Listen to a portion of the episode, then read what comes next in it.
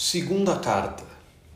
Não tenho qualquer problema com o meu método para viver a vida espiritual.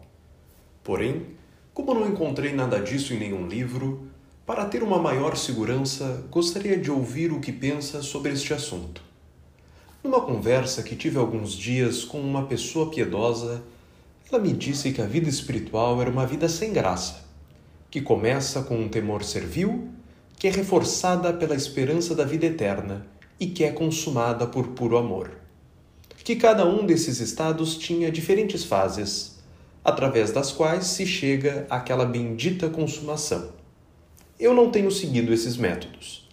Pelo contrário, não sei exatamente por qual reação natural os achei desalentadores.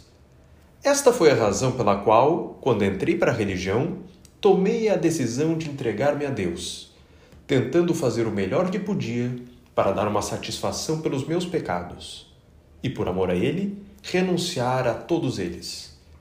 Durante os primeiros anos, no tempo dedicado às devoções, minha mente geralmente estava cheia de pensamentos de morte, do juízo, do inferno, do céu e dos meus pecados. E assim continuei durante alguns anos. Porém, durante o resto do dia, embora no meio do meu trabalho, aplicava cuidadosamente minha mente à presença de Deus, a quem considerava sempre como se estivesse comigo e frequentemente em mim. Com o passar do tempo e quase sem perceber, comecei a fazer o mesmo durante o meu tempo de oração, o que me causava grande deleite e satisfação. Esta prática produziu em mim um amor tão grande por Deus que a fé só era suficiente para me satisfazer. Assim foi o meu começo. Embora eu deva dizer que durante os primeiros dez anos sofri muito. O medo de não estar consagrado a Deus como ansiava estar, meus pecados passados sempre presentes na minha mente e os grandes e imerecidos favores que Deus me dava eram o objeto e a origem de meus sofrimentos. Durante este tempo eu tinha quedas frequentes, mas logo me levantava de novo me parecia que todas as criaturas, a razão e o próprio Deus estavam contra mim e que somente a fé estava a meu favor. Às vezes me preocupava com pensamentos como estes. Acreditava que era um presunçoso por ter recebido esses favores, pensando que tinha a intenção de ir muito mais rápido aonde outros chegam com dificuldade. Outras vezes, que era um engano intencionado e que não havia salvação para mim quando não pensava em outras coisas, senão em estar cheio dessas preocupações, até ao fim dos meus dias.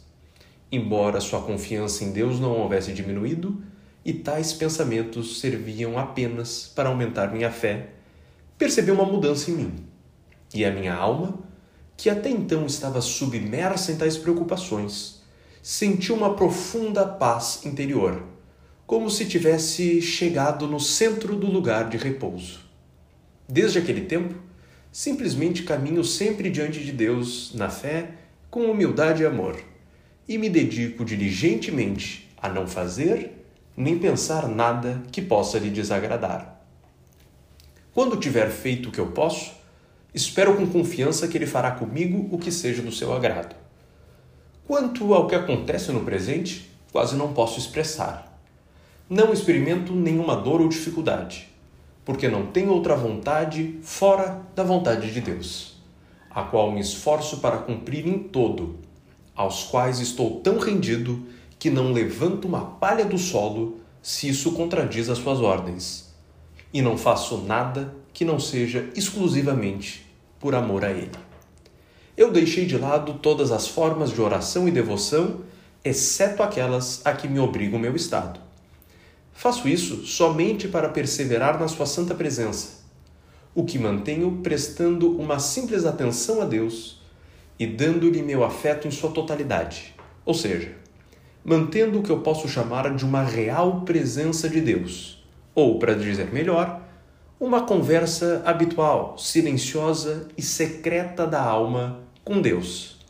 Conversa que frequentemente me enche de alegria e me captura interiormente e às vezes exteriormente, de maneira tal que me vejo obrigado a moderar os meus sentimentos e evitar que os outros percebam. Em resumo, tenho a certeza absoluta de que minha alma tem estado com Deus durante estes 30 anos.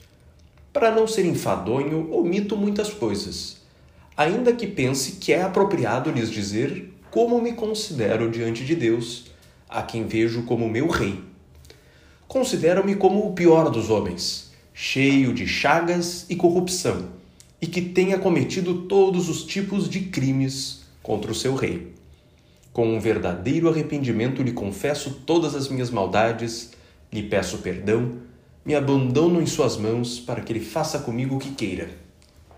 Este rei, cheio de misericórdia e de bondade, longe de me punir, me abraça com amor, me senta em sua mesa para comer, me serve com suas próprias mãos, me dá a chave de seus tesouros, conversa e deleita-se comigo incessantemente em milhares e milhares de maneiras diferentes e me trata de todas as maneiras como seu favorito. É assim que me considero de vez em quando em sua santa presença. Meu método mais comum é esta simples atenção, uma contemplação totalmente apaixonada de Deus, a quem me encontro frequentemente unido com uma doçura e deleite maiores do que aqueles que experimentam um bebê no seio de sua mãe.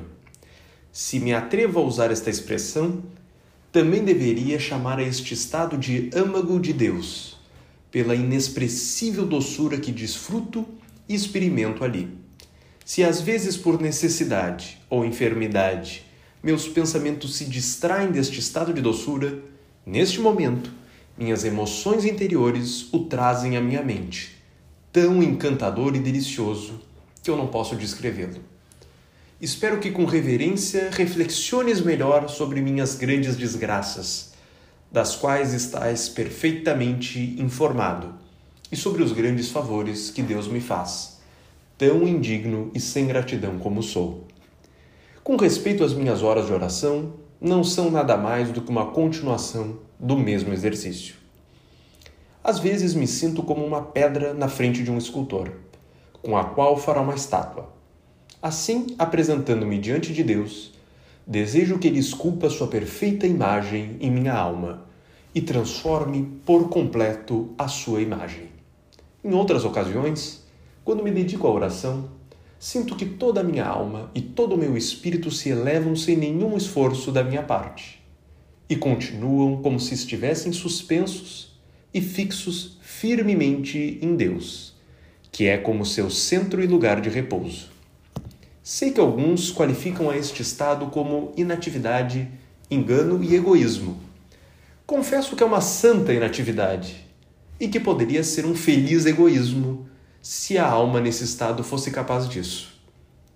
Porque, em efeito, enquanto está nesse repouso, não pode ser turbada por aqueles atos que estavam anteriormente acostumada e que se apoiava, mas que agora são mais um obstáculo que uma ajuda. No entanto, eu não posso suportar que a isso se chame engano, porque a alma que assim se deleita em Deus não deseja que nada a aparte dele. Se este é um engano em mim, está em Deus remediar. Que ele faça comigo o que queira fazer. Ele é a única coisa que desejo. Meu desejo é estar totalmente entregue a ele. No entanto, me faça o favor de dar a sua opinião, a que sempre presto muita atenção porque tenho uma singular estima por seu respeito em relação a mim, e eu pertenço a você.